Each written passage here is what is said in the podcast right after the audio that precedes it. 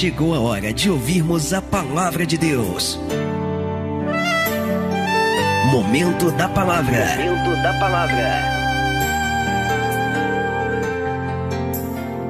Evangelho de Mateus, no capítulo 24, versículo 38, diz assim a palavra de Deus: Portanto, assim como nos dias anteriores ao dilúvio, comiam, bebiam, casavam e davam-se em casamento, até o dia em que Noé entrou na arca, e não o perceberam até que veio o dilúvio e os levou a todos. Assim será também a vinda do filho do homem. Então, estando dois no campo, será levado um e deixado o outro. E estando duas moendo no moinho, será levada uma e deixada a outra. Glória a Deus. Jesus ele está falando aqui acerca do arrebatamento da igreja. Jesus ele está falando daquele momento a qual o cristão a partir do momento em que ele nasce de novo em Cristo através das águas do batismo, Jesus está falando do momento pelo qual o cristão ele deve anelar, ele deve desejar, ele deve esperar e por esse momento trabalhar nesta terra. O que mais nós vemos nos dias de hoje são pessoas que descem as águas, que matam a velha criatura, que frequentam as igrejas, mas elas estão preocupadas com tudo, menos com aquilo que é o mais importante, que é a salvação da sua alma. Às vezes nós vemos pessoas que se afastam de Deus, que se afastam da igreja, que se afastam da palavra, que se desviam da fé, e elas dão vários e vários motivos para isso. Ah, pastor, eu saí da igreja porque eu me entristeci com o pastor. Ah, eu parei de caminhar, pastor, porque eu tive uma decepção. Porque fulano me magoou. Porque ciclano me entristeceu. Como se todas estas coisas fossem motivos suficientes para jogar por terra a razão principal de nós buscarmos a Deus. Amado, nós estamos vivendo em um momento em que nós não podemos ser crentes de cristal em que qualquer coisinha a gente se milindra, e que qualquer coisinha a gente se afasta, e que qualquer coisinha a gente se entristece, a gente se enfraquece. Não! Não há momento para isso, sabe por quê? Porque Jesus está voltando. E quando Jesus voltar, meu irmão, não vai dar tempo de você se preparar. Ah, não, quando Jesus vier, eu vou estar preparado, eu vou me preparar. Não! Vai ser assim, ó. Um abrir e fechar de olhos um instalar de dedos. Dois estarão trabalhando no campo e de repente, um será levado, o outro será deixado. Duas estarão moendo no moinho, uma será levada e a outra será deixada. E aí? Eu vou ler mais uma vez, estamos em Mateus capítulo 24, versículo 38. Portanto, assim como nos dias anteriores ao dilúvio, as pessoas estavam dispersas, como nos dias de hoje, não é? Assim como nos dias anteriores ao dilúvio, comiam, bebiam, casavam-se, davam-se em casamento. As pessoas estavam com a cabeça em outras coisas. As pessoas estavam com a cabeça nesta terra, das coisas desta vida. Elas estavam distraídas, envolvidas, engodadas com as coisas desta vida comiam, bebiam, casavam, davam-se em casamento até ao dia em que Noé entrou na arca. E não o perceberam até que veio o dilúvio e os levou a todos. Assim, diga comigo, assim também será a vinda do filho do homem. As pessoas não vão perceber porque elas estarão tão envolvidas em casar, em dar-se em casamento, vão trocar em miúdos, elas estarão tão preocupadas com o trabalho, com o estudo, com o dinheiro, com a fama, com o sucesso, elas estarão tão preocupadas com o entretenimento, elas estarão tão preocupadas, envolvidas com as coisas desta terra que elas não vão perceber, e quando elas perceberem, a coisa já aconteceu. E é por isso que a palavra de Deus ela diz: vigiai, vigiai. Assim como nós não sabemos qual é o dia em que o ladrão vai chegar, a gente precisa estar vigilante, porque o dia da vinda do Senhor vai ser desta forma, como um ladrão na noite. A gente nunca sabe quando o ladrão vai chegar, de repente o ladrão chega, você pega de surpresa. Se você não estiver preparado, você vai perder o que tem. É a palavra que está dizendo. Versículo 39: Não o perceberam, até que veio o dilúvio e os levou a todos, assim será também a vinda do filho do homem. Então, estando dois no campo, será levado um e deixado o outro. Diga comigo: estando duas moendo no moinho, será levada uma e deixada a outra. Olhe para mim. Você crê que Deus vai falar com você nesta noite através desta palavra? Eu não vou ter pressa para acabar a pregação, viu? Eu sei que é domingo, domingo à noite, mas eu não vou ter pressa para acabar. Você crê que Deus vai ministrar o teu coração nessa noite? Amém? Então você vai estender a tua mão aqui para frente, vai curvar a tua cabeça, fechar os teus olhos, comece a orar agora. Comece a orar agora para que hoje seja o dia da tua transformação. Comece a orar a Deus e comece a pedir, Senhor, que esta palavra, que a palavra de hoje seja a palavra que vai virar a chave e mudar a minha história. Comece a orar, comece a pedir isso ao Senhor nesta hora. Senhor nosso Deus e Senhor nosso nosso Pai Todo-Poderoso. Pai querido, Deus amado, nós estamos aqui na tua casa, louvamos, adoramos, bendizemos o teu nome através dos louvores, através dos cânticos. Mas agora, Senhor, é momento de nós ouvirmos a tua palavra e nós precisamos dela, porque a tua palavra é a lâmpada para o pé, a tua palavra é a luz para o caminho. Somente através da tua palavra somos guiados pela tua vontade, a fim de caminharmos fazendo aquilo que é agradável a ti, para que agradando ao Senhor, venhamos vamos alcançar o objetivo principal, que é alcançar as mansões celestiais, que é habitar na Nova Jerusalém. Por isso, ó Deus, jogue por terra a partir desse momento os impedimentos, as barreiras, os obstáculos, tudo aquilo que tentasse se opor a esta ministração. Prepara os nossos ouvidos para te ouvir, coração para receber, a nossa mente, para que venhamos assimilar de uma vez por todas, entender a palavra e viver a tua palavra, para que que experimentemos na renovação do nosso entendimento a tua boa, perfeita e agradável vontade. Fala conosco nesta hora, poderosamente, é o que nós te pedimos com toda a nossa fé e desejar te agradecemos em nome de Jesus. E toda a igreja diga amém, Jesus, diga graças a Deus. Vamos aplaudir bem forte ao Senhor, vamos dar para Ele através das nossas mãos a nossa melhor salva de palmas. Abra também a tua boca aí, aplaude e diga glória, glória a Deus. Receba a adoração da tua igreja e fala, em nome de Jesus. Por favor, tome teu assento. Senta no lugar. Como eu pedi, a partir de agora, procure não conversar, procure não dispersar, procure estar ligado, ligada na palavra, na Bíblia e principalmente aqui no pastor. A partir de agora, ó, olha para cá, sem conversa paralela. Presta atenção no pastor. Você sabe que quando o Senhor Jesus Cristo, na sua última semana de vida, quando Jesus ele chorou por Jerusalém, naquele mesmo dia Jesus ele profetizou que um dia, um dia, aquela mesma cidade de Jerusalém que o rejeitou, aquela mesma cidade de Jerusalém que na sua grande maioria não deu crédito à sua pregação, Jesus ele profetizou que esta cidade ela seria cercada, ela seria sitiada e ela seria destruída por completo. Só que, como de costume, as pessoas não acreditaram. Jesus ele predisse a queda, Jesus ele predisse a ruína, mas as pessoas não deram ouvidos. As pessoas estavam intertidas e preocupadas com outras coisas e acabaram não dando crédito à pregação. Uma certa feita, conta a palavra, os discípulos de Jesus estavam admirando o templo de Jerusalém porque era uma arquitetura bela.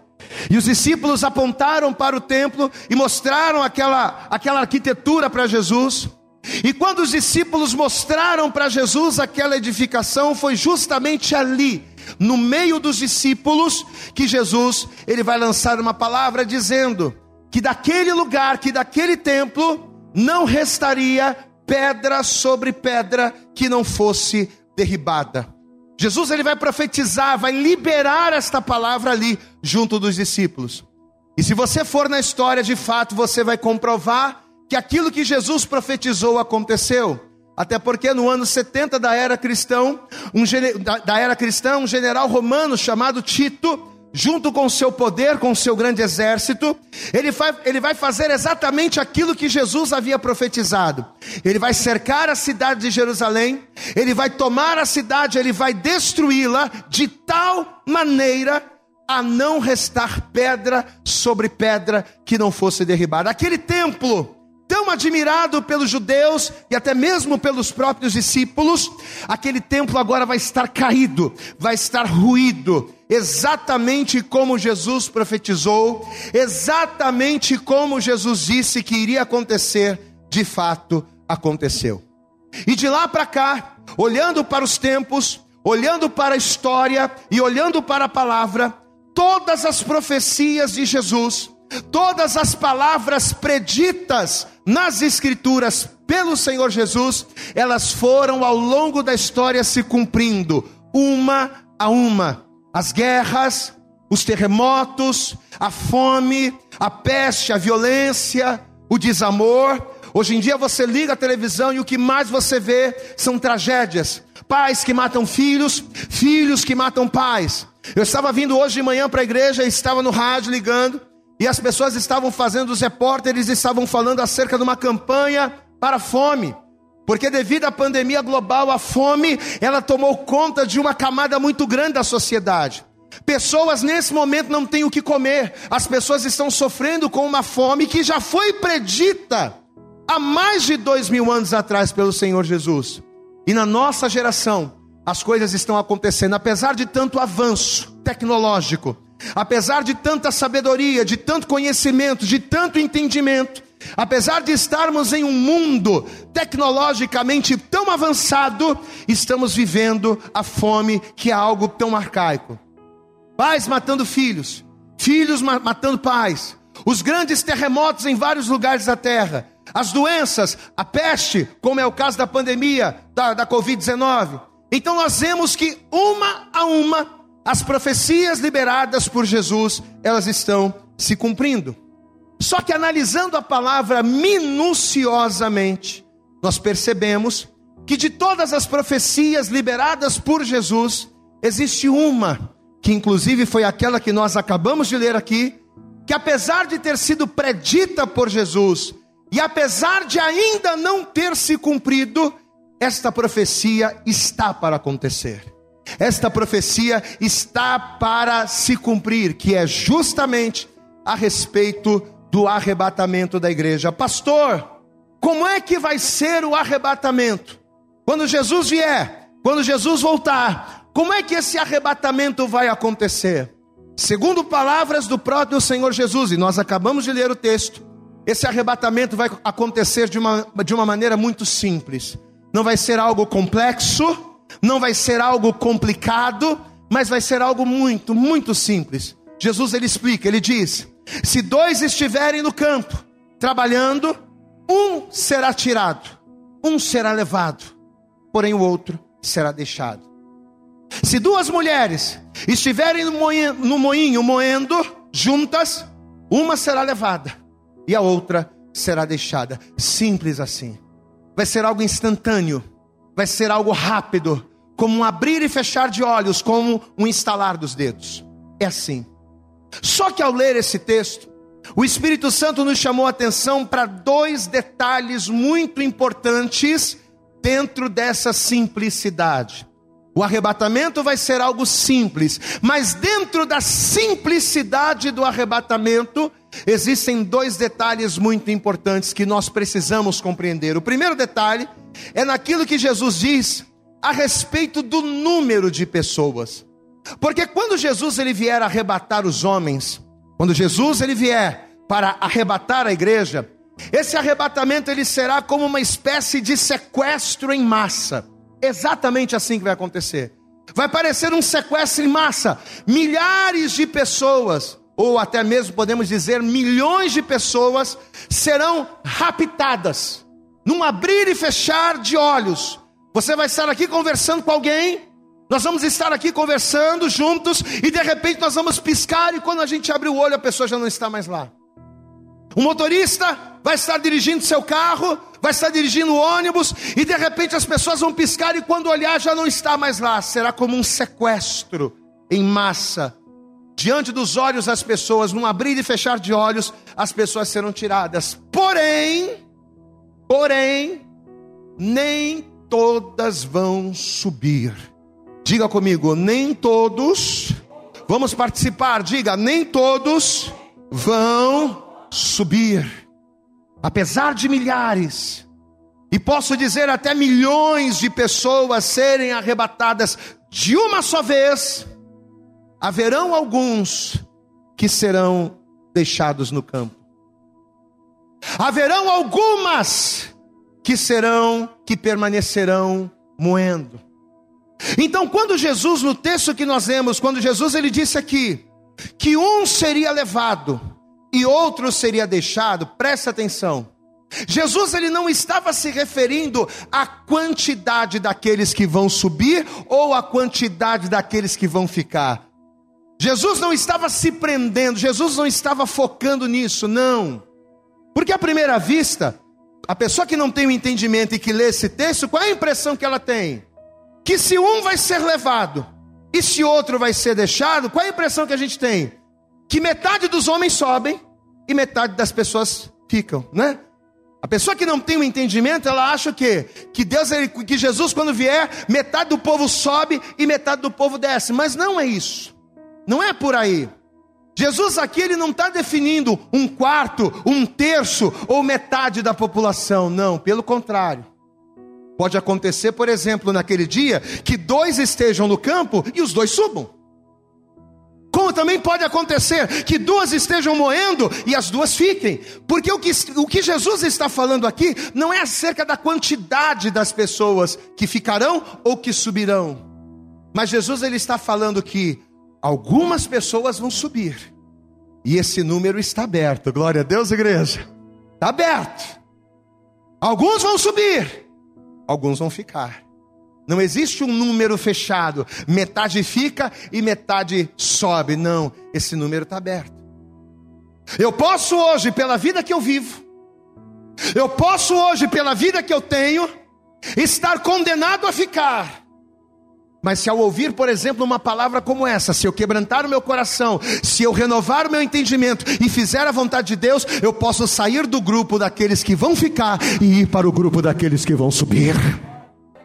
Eu posso hoje, pelas minhas más obras, pela impureza do meu coração, pelos meus muitos pecados, eu posso hoje estar condenado. Eu posso estar condenado naquele grande dia ficar aqui, ser um daqueles milhares ou milhões que vão ficar.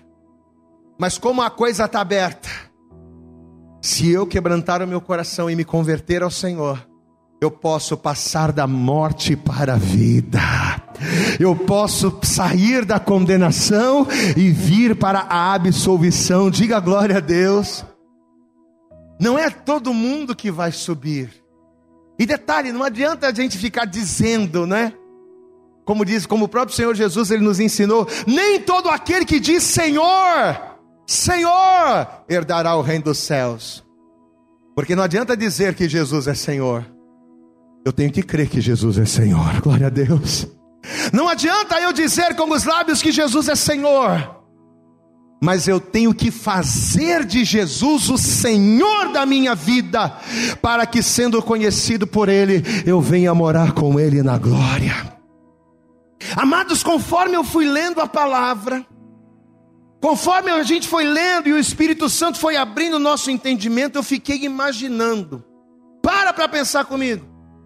Se há mais de dois mil anos atrás, se Jesus profetizou acerca dos terremotos, e hoje os terremotos são reais, principalmente na nossa geração.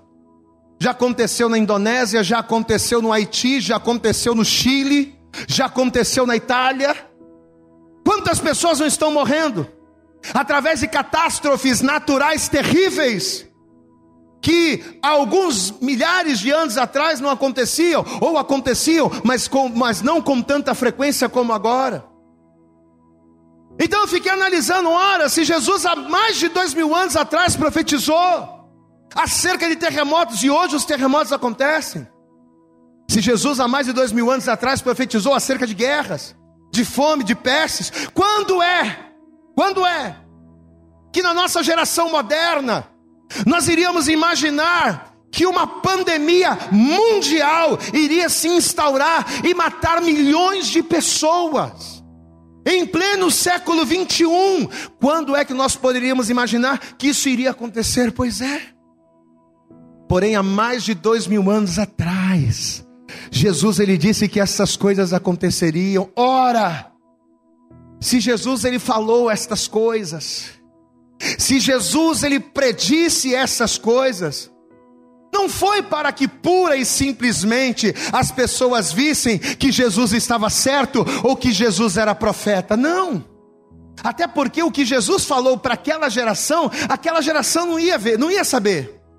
Porque Jesus profetizou naquela geração, mas aquela profecia não era para aquela, era para a nossa geração. Glória a Deus, amado. Eu creio, olha aqui para mim. Eu creio que tudo aquilo que Jesus profetizou há mais de dois mil anos atrás é para a nossa geração. Porque é na nossa geração que a gente está vendo isso. E se Jesus profetizou essas coisas, ele fez isso por quê? Por que, que Jesus profetizou essas coisas e essas coisas estão se cumprindo? Sabe para quê, meu irmão? Para servirem de sinal, para a gente entender de uma vez por todas que Jesus está às portas, que Jesus está próximo, que Jesus está voltando e de que não há tempo mais para parar. Será que você consegue entender isso? Não é à toa que nós estamos vendo guerras, terremotos, tem um vulcão, né? Um vulcão adormecido há não sei quantos anos e de repente esse vulcão acorda e começa a jogar lava e começa a descer e destruir tudo. Você acha que isso é coincidência? A natureza está mostrando, a humanidade está mostrando, a terra está mostrando, os céus estão mostrando que Jesus está voltando. E como é que você ainda tem coragem de pensar em ficar afastado de Jesus? Diante de todas as coisas que estão acontecendo, como é que você consegue ter a coragem de dizer: Eu não vou mais para a igreja, eu não vou mais servir a Deus, porque as coisas são difíceis, porque eu estou passando por luta, porque eu estou passando por isso? Amado, pega a pior luta que você está passando, ou que você já passou, pega aí, traz na tua mente. Pega o pior problema que você já viveu, coloca aí na tua mente. Ele não pode te afastar do amor de Deus. Sabe por quê? Porque maior do que a tua luta é aquilo que o Senhor tem reservado para você. E o que o Senhor tem reservado para você não é o dinheiro que a traça come ou que os homens roubam. O que Deus tem reservado para você não é carro, não é casa, mas é você ter salvação, é você ter vida eterna, é você morar na cidade celestial e entrar na cidade pelas portas. Você pode aplaudir bem forte ao Senhor. Nada pode pode te afastar disso. Diga glória a Deus. Não há tempo da gente ficar fazendo beicinho com Deus, dizendo: Eu não vou mais para a igreja, quero mais saber de Jesus. Porque Jesus não me deu a bênção, porque Jesus não abriu aquela porta, não importa. É o que eu falei hoje aqui pela manhã. Ainda que Jesus não faça nada na minha vida, ainda que Jesus não me cure, ainda que Jesus não abra aquela porta de emprego que eu tanto espero, Ainda que Jesus não me dê a restauração familiar, ainda que Jesus não faça nada, e é impossível, tá? É impossível. Porque uma vez que nós colocamos a nossa vida no altar de Deus, é impossível Deus não nos abençoar. Mas vamos supor que Ele não faça nada, ainda que Ele não fizesse nada. Só o fato de estar com Ele, me garantir naquele grande dia, glória a Deus. Só o fato de saber que daqueles que estão trabalhando no campo, eu vou ser aquele que vai subir. Só o fato de eu saber de que daquelas que estiverem moendo, eu vou ser aquele que vou ser salvo. Só isso já é motivo mais do que suficiente para eu continuar crendo, para eu continuar glorificando, para eu adorar a Deus mesmo no vale, para eu me alegrar mesmo na tribulação, porque eu sei que a minha promessa se cumprirá. Amém. Pastor, como é que a gente consegue ficar firme se as coisas não estão acontecendo? Eu tenho que ficar firme, eu tenho que me apegar às promessas do Senhor. Vira para essa pessoa, meu irmão, esteja firme na promessa. Meu irmão, se firma na promessa. Fala para fala essa pessoa, meu irmão, se firma na promessa. Eu falei hoje aqui de manhã, isso é uma verdade, olha para cá. Você sabe por que, que muitas pessoas erram e tropeçam? Porque quando a pessoa ela escuta essa palavra, ah, eu tenho que estar firme na promessa, o que a pessoa pensa? Que promessa é essa que eu tenho que estar firme para ser salvo? Que promessa é essa que eu preciso crer? Que eu preciso estar firme para que no dia da tribulação eu venha perseverar? Não é a promessa do carro, não é a promessa da casa, não é a promessa da chave da vitória, não. Você sabe qual é a promessa na qual nós precisamos estar firmes para que nós venhamos suportar a tribulação e subir no arrebatamento? a promessa de que Jesus está voltando e de que Ele vai nos levar com Ele. Amado, quando você se firma nesta promessa, podem vir as lutas. É como a evangelista Luana falou no início do culto, né? Quem nos separará do amor de Deus? A tribulação, a nudez, a fome, o perigo, a espada, a altura, a profundidade o presente, o futuro, nada nos separa do amor de Deus que está em Cristo Jesus, o nosso Senhor. Nada nos separa do amor de Deus quando nós cremos nas promessas. Mas que promessa? Não é a promessa da chave da vitória, é a promessa da salvação. Glória a Deus, amados. Se nós não olharmos, olha aqui para mim, se nós não olharmos para os sinais, se nós não olharmos para estas coisas, e não tomarmos vergonha na nossa cara, e não mudarmos de vida com Deus, nós corremos o sério risco, sabe de quê? Não é de não ganhar o carro, não é de perder o emprego, não é de não receber a vitória, nós corremos um sério risco de sermos deixados no campo no dia do arrebatamento. Nós corremos um sério risco de sermos deixados moendo. Deixa eu mostrar para você o que está escrito no Evangelho de Lucas, eu quero que você abra lá. Evangelho de Lucas, no capítulo 21. E essas palavras aqui, ó, não são de profeta, não são de discípulos, não é do pastor Vitor, que eu estou que eu vou ler para você agora é a palavra de Jesus, viu? É Jesus quem disse. Evangelho de Lucas, capítulo 21. Olha que a palavra de Deus ela diz aqui a partir do versículo 25. Lucas, capítulo de número 21, versículo 25, diz assim a palavra: E haverá sinal no sol, e na lua, e nas estrelas, e na terra, angústia das nações, em perplexidade, bramando o mar e as suas ondas, ou seja, a natureza vai dar sinais da vinda de Jesus, e é o que a gente está vendo: é terremoto, é tsunami, né? é vulcão que está entrando em erupção, é gente morrendo de várias formas. Olha aqui a natureza, verso 26. Homens desmaiando de terror, na expectação das coisas que sobrevirão ao mundo, ao mundo. O mundo todo vai sentir, o mundo todo vai sofrer, o mundo todo vai ver.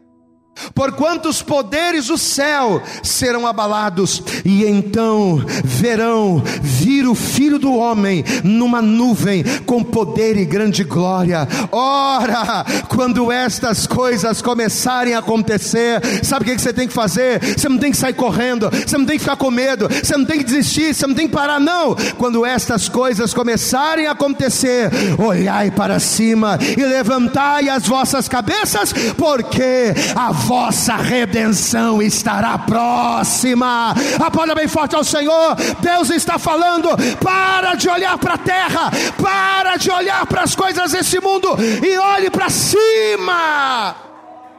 Porque é olhando para cima que a nossa redenção vem. Para de olhar para as coisas desta terra. Para de focar tanto nas coisas deste mundo que tanto nos envolvem, que tanto nos entretêm e que infelizmente nos distraem daquilo que é fundamental, daquilo que é o mais importante. Olha o que Jesus está falando aqui. Isso aqui é conselho de Jesus para você, para mim, meu irmão. Não é o pastor Victor, não, é Jesus que está falando. Ora, versículo 28. Quando estas coisas começarem a acontecer, olhai para cima, eleva os meus olhos para os montes, olha para o alto, porque é do alto que vem o socorro. Quando estas coisas começarem a acontecer, olhai para cima, levantai as vossas cabeças, porque a vossa redenção está próxima. E disse-lhes uma parábola, aí Jesus vai contar: olhai para a figueira, olha para a figueira, olha para ela e para todas as árvores, não só a figueira, olha para as árvores.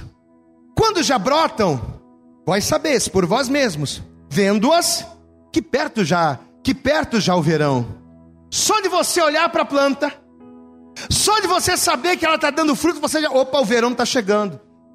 Não precisa ninguém dizer para você que o verão está chegando, pelo sinal que a natureza dá, pelo sinal da árvore, você sabe que o verão está chegando, pois é, Olha o que ele diz aqui: assim também vós, quando virdes acontecer estas coisas, sabei que o reino de Deus está perto. Em verdade vos digo que não passará esta geração até que tudo aconteça. Passará o céu e a terra, mas as minhas palavras não hão de passar. Meu amado, minha amada, você que está aqui nesta noite, você que nos assiste pela internet, você que nos ouve pelo podcast, presta atenção, meu irmão. Não é o homem que está falando isso. Não é um discípulo, não é um profeta que está falando isso aqui. Não é o pastor Vitor que está falando, mas o próprio Senhor está dizendo: quando você começar a ver terremoto, tsunami, pai se levantando contra filho, filho matando pai. Hoje em dia a gente liga a televisão, é uma coisa terrível.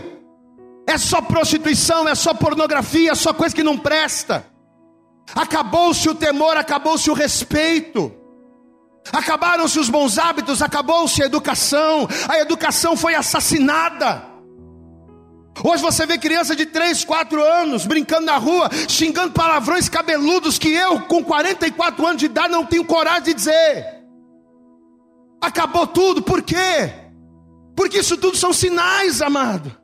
Mas olha o que Jesus está falando: quando vires essas coisas, você não tem que olhar para a terra, você não tem que olhar para a tua vida, você não tem que olhar para as coisas dessa terra, olhai para cima, porque é de lá que virá a vossa redenção. Olha a palavra, Isaías no capítulo 45, ele vai dizer algo semelhante. O próprio Deus, através do profeta, vai dizer: Olhai para mim, glória a Deus, igreja.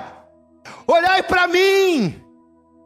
Para de olhar para os problemas, para de olhar para as lutas, para de, de ser dodóizinho, para de ficar chorando.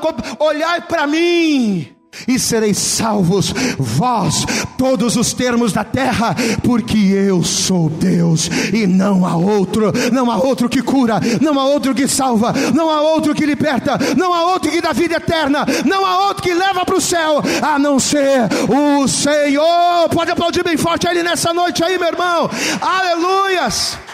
Deus, nesta noite, de maneira clara, Ele está nos dizendo, que se você não quer ser um daqueles que vai ser deixado no campo, se você não quer ser uma daquelas que vai ficar moendo, olha o que Jesus está falando. Olha para mim, glória a Deus, amado. Glória a Deus, igreja. Olha para mim. Para de olhar um pouco para a tua vida que tanto te entretém. Para de olhar para as coisas desta terra que são tão importantes para você e que tanto te envolvem. Começa a olhar um pouco mais para a minha palavra. Começa a olhar um pouco mais para a minha promessa. Começa a olhar um pouquinho mais para a minha vontade. Sabe por quê? Porque mais importante do que qualquer coisa que você pode conquistar, o que está em jogo é a tua, é a tua eternidade. Amado, mais importante do que a casa que você crê que Deus pode te dar. E eu também creio, glória a Deus, amado eu creio que Deus pode te dar uma casa nova. Eu creio que Deus pode te dar um carro novo. Eu creio que Deus pode restaurar o teu casamento. Eu creio em tudo isso. Mas mais importante do que tudo que Deus pode te dar nessa terra, o que está em jogo, é a tua salvação. Você não tem que ser santo para você ganhar um carro. Você não tem que ser santo para Deus curar a tua enfermidade. Você não tem que ser santo para Deus fazer o um milagre. Você tem que ser santo para ir morar no céu. Amém. Amém, amados. Tem que olhar para Jesus. Se você não quer ser um daqueles que vão ficar, nós temos que olhar para Jesus. Então, o primeiro detalhe, primeiro detalhe que o Espírito Santo nos mostrou quando a gente leu essa palavra foi esse: nem todos vão subir, mas somente aqueles que olharem para Jesus. Diga comigo, só vai subir. Tá fraco, diga, só vai subir. Diga bem alto, só vai ser arrebatado quem olhar para Jesus. Esse é o primeiro detalhe.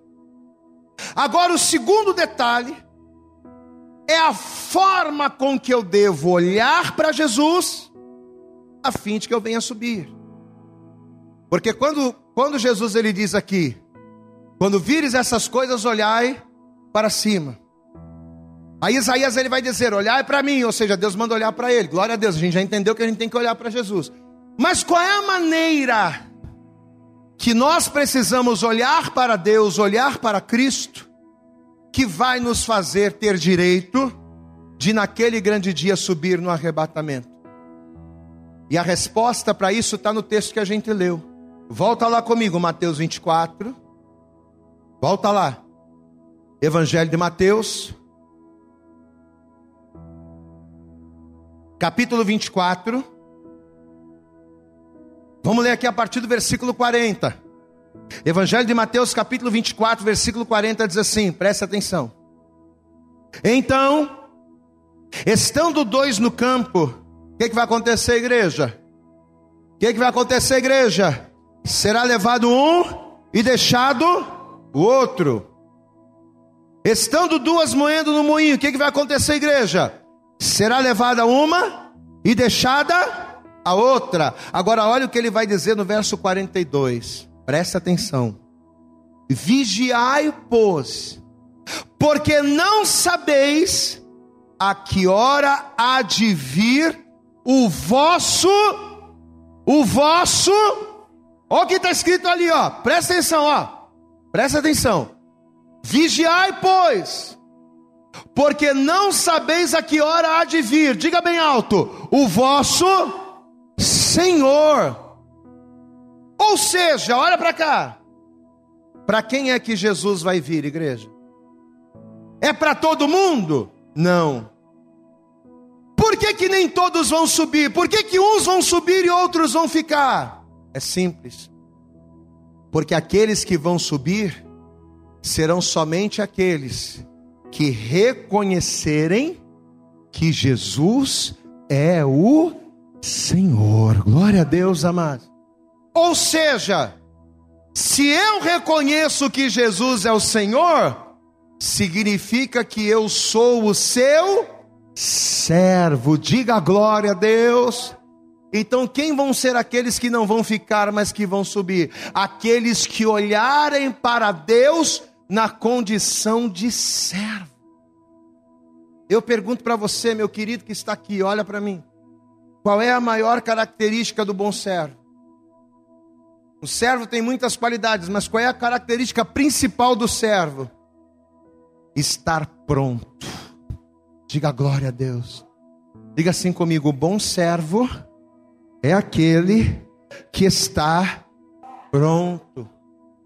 O bom servo, aquele que é reconhecido pelo seu Senhor, ele é reconhecido por estar no lugar certo, na hora certa, sendo prudente. Camarada, quando ele é bom servo, camarada, quando ele é um bom funcionário, o camarada, quando ele é um bom empregado, pode ter certeza, ele é aquele cara pontual, ele é aquele cara que está ali, ele está sempre na hora certa, no lugar certo, ele é sempre prudente, ele está sempre preparado. Pode ter certeza que o senhor dele, o patrão dele, o encarregado dele vai estar tá sempre de olho nele. Por quê? Porque ele é um bom servo, ele é um bom empregado. A característica do bom servo, que é reconhecido pelo seu senhor, é estar no lugar certo sendo prudente.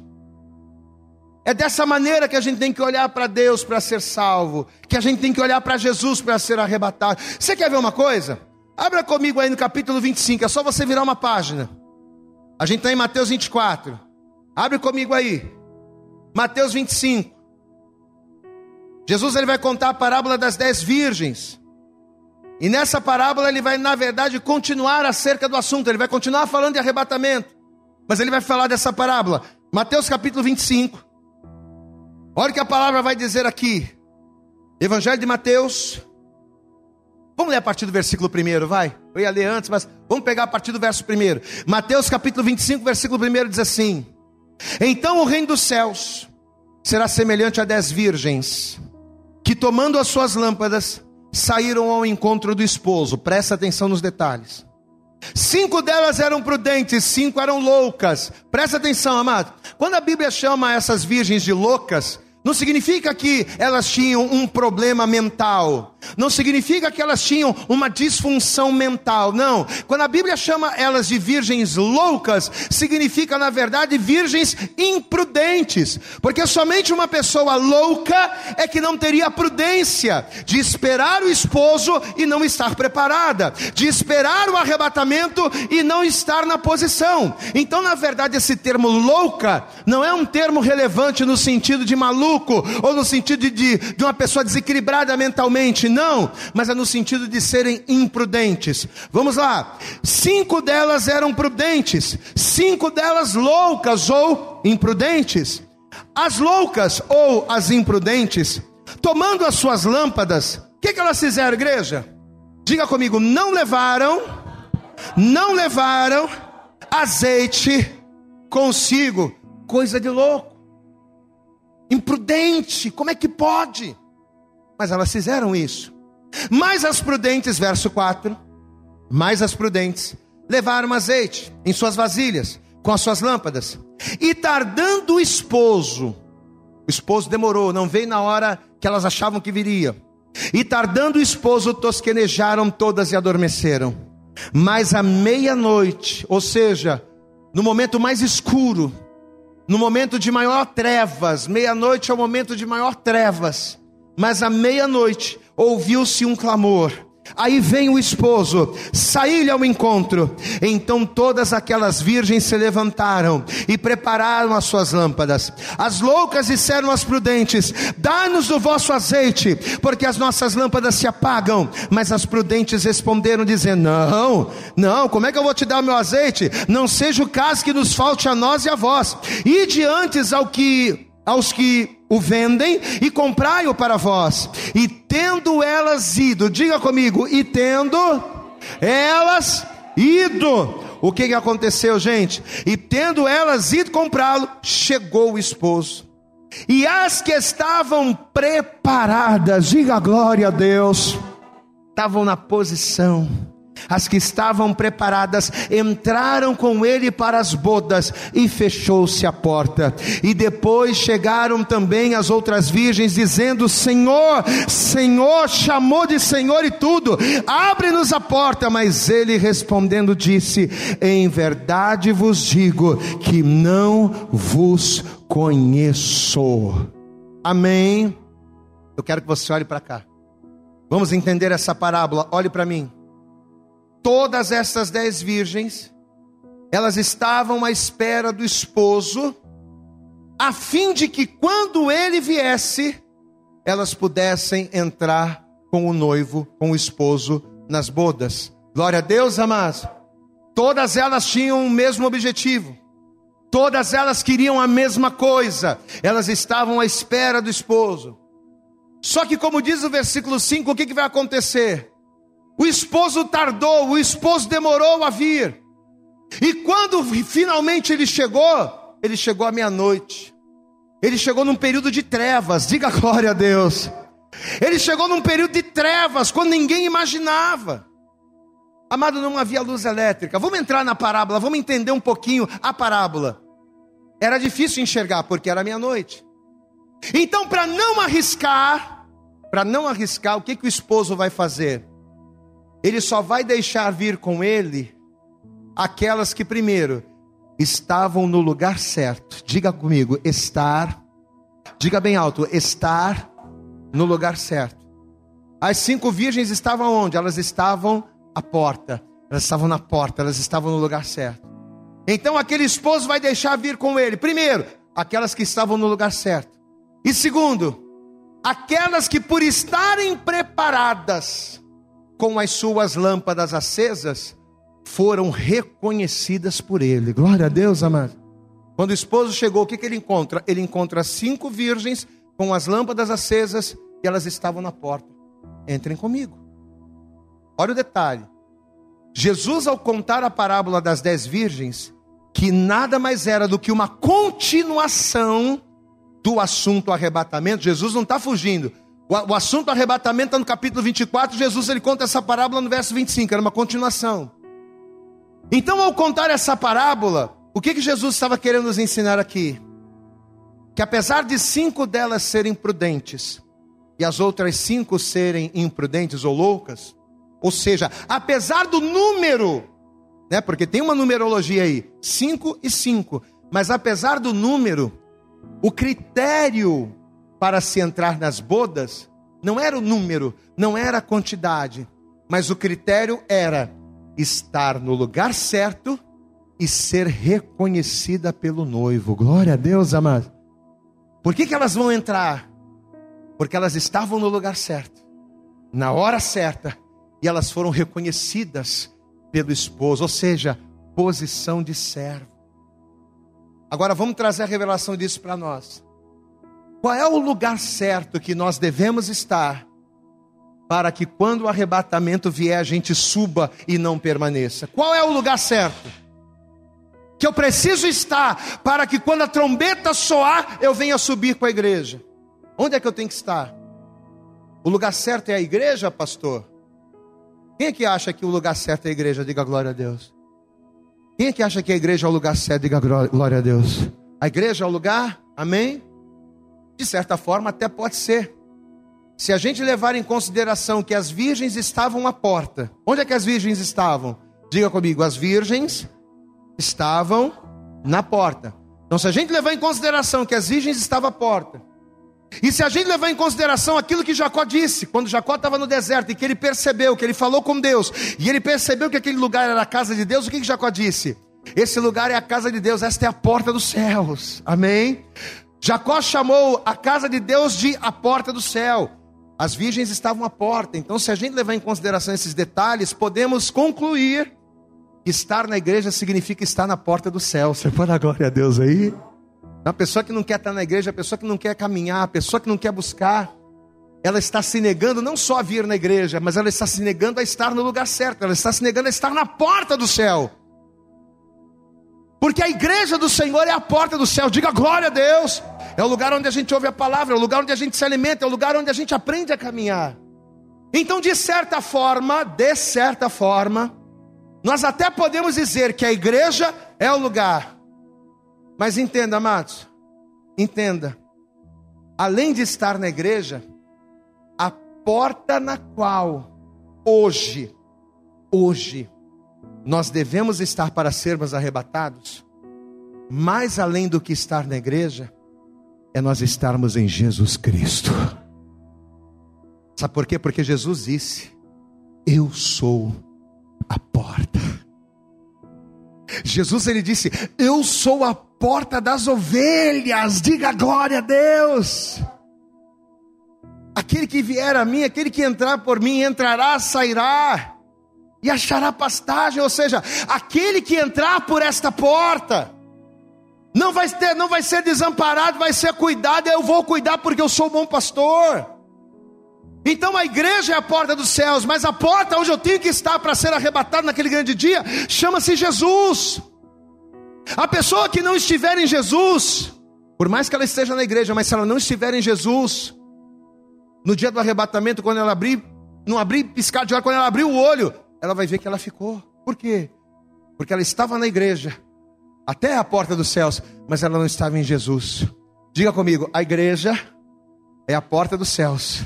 Diga comigo, Jesus é a porta que salva. Você pode aplaudir bem forte a Jesus, meu irmão. A igreja é a porta do céu, mas Jesus é a porta, é o caminho que nos leva à salvação. Diga glória a Deus. Eu tenho que estar na igreja para quê? Para que preparados para o arrebatamento, nós venhamos estar no lugar certo. E uma vez que a gente está na porta que é Jesus, nós somos reconhecidos. Quais são os dois critérios do servo? Primeiro, é estar no lugar certo e ser reconhecido pelo Senhor. Quando as virgens loucas chegaram batendo na porta, dizendo: Senhor, Senhor, deixa a gente entrar. O que, que o esposo disse? Não vou deixar entrar vocês entrar, não, porque eu não vos conheço. Eu não conheço vocês, vocês não vão entrar. Quando é que a gente é conhecido por Deus? Quando nós estamos na porta que é Jesus. Abra comigo em, João, já estamos caminhando para o fim. Evangelho de João, no capítulo 10. Marta, que eu estou pregando para você aqui é, é a revelação de Deus para a tua vida. Você pode dar glória a Deus aí, amado? Eu quero que você ganhe muito carro novo, eu quero que você seja curado, eu quero que você seja liberto. Eu quero que Deus te encha de bênção, meu irmão. Mas o objetivo principal aqui é a tua salvação, amado. É a tua salvação, é morar com Jesus, e essa palavra é para isso. Evangelho de João, capítulo 10. Olha aqui, ó. João, capítulo 10, versículo 9. Evangelho de João, capítulo 10, verso 9 diz assim: Eu sou a porta. Jesus está falando isso aqui. Se alguém entrar por mim, salvar-se-á. Diga a glória a Deus. Olha aí, ó. Olha a porta que as virgens estavam e que as virgens prudentes ficaram lá esperando. Eu sou a porta. Se alguém, olha só, se alguém entrar por mim, salvar-se-á, e entrará e sairá e achará pastagens. Diga glória a Deus. Se alguém entrar por mim, vai ser salvo, eu vou cuidar, vou proteger, a pessoa vai ter liberdade, a pessoa vai ser livre, diga glória a Deus. Aí no versículo 14 ele diz assim, mesmo capítulo 10, versículo 14 ele diz: Eu sou o bom pastor e conheço as minhas ovelhas, e das minhas ovelhas sou conhecido. Olhe para mim, o arrebatamento está por acontecer. Eu sei que você tem muitas necessidades na sua vida. E eu posso garantir a você que Deus é poderoso para suprir todas as tuas necessidades. A cura que você precisa para o teu corpo, Jesus ele é poderoso para te dar. A bênção familiar, a bênção financeira, a bênção profissional que você busca para a tua vida, Deus ele é poderoso para liberar sobre a sua vida. Amém, amados? Só que mais importante do que todas estas coisas, a verdadeira promessa, a promessa na qual nós devemos estar apoiados, não é a promessa de que Deus vai fazer e abençoar, mas é esta promessa aqui, a de que quando a igreja, a de que quando Jesus vier para arrebatar o seu povo, nós não ficaremos no campo trabalhando, nós não ficaremos no moinho moendo, mas nós subiremos pelas altas nuvens para morar com o Senhor. Escute isso. Não estarem preparadas para a vinda do esposo, e, a, e ainda por cima terem se ausentado da posição para comprar azeite na hora errada, foram as razões foram os motivos que fizeram com que aquelas cinco virgens imprudentes não entrassem pelas portas. Por que, que elas não entraram? Porque elas, elas não estavam no lugar certo e porque elas não estavam preparadas. Prepara-te, ó Israel, para te encontrares com o teu Deus.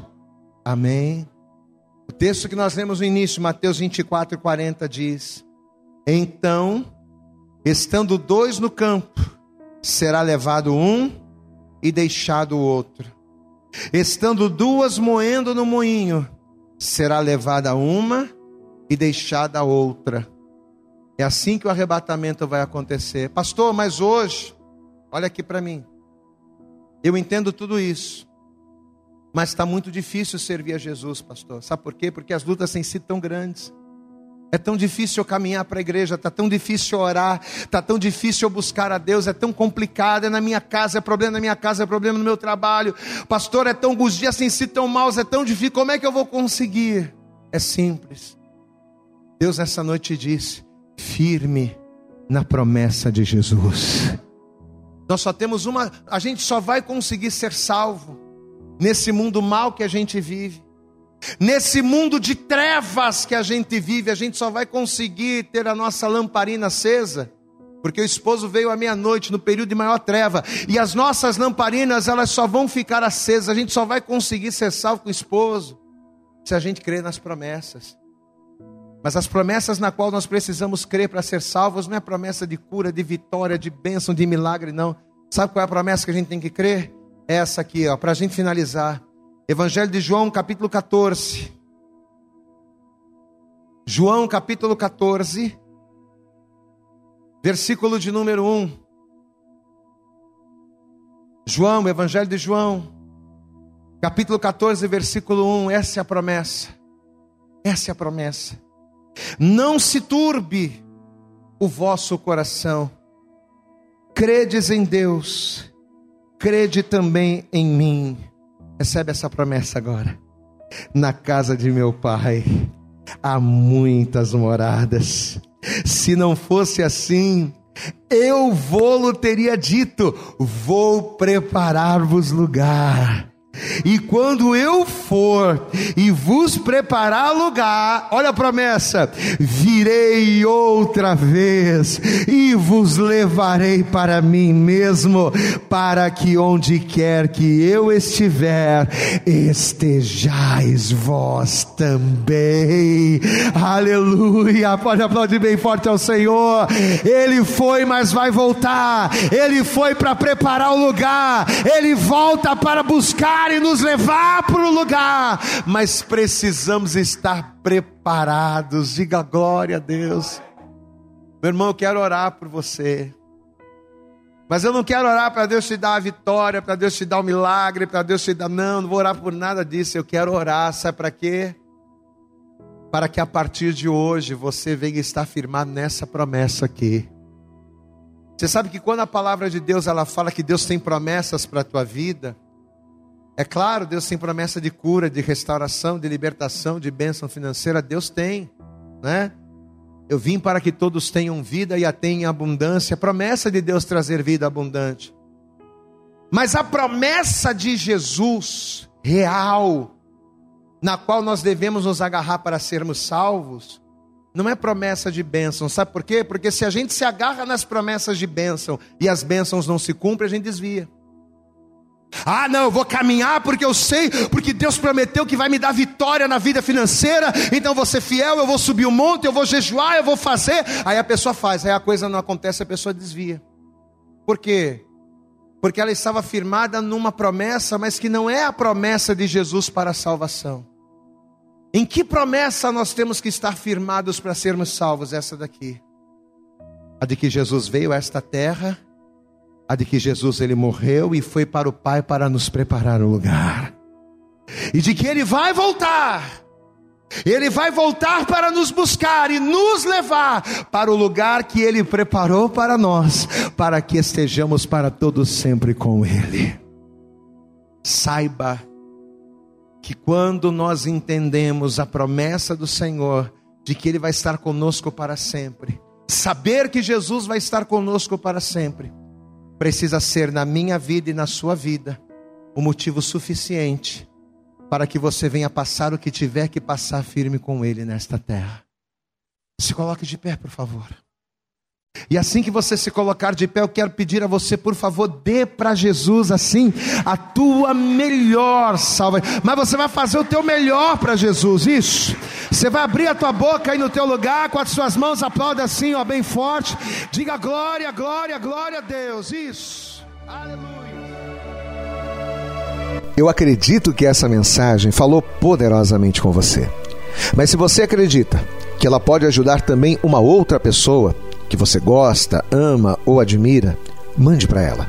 Compartilhe o link ou convide essa pessoa para seguir o nosso podcast. E creia que fazendo isso, ainda que não seja você a ministrar, além de nos ajudar, você estará cumprindo o ID de Deus. Deus abençoe você e até o nosso próximo conteúdo.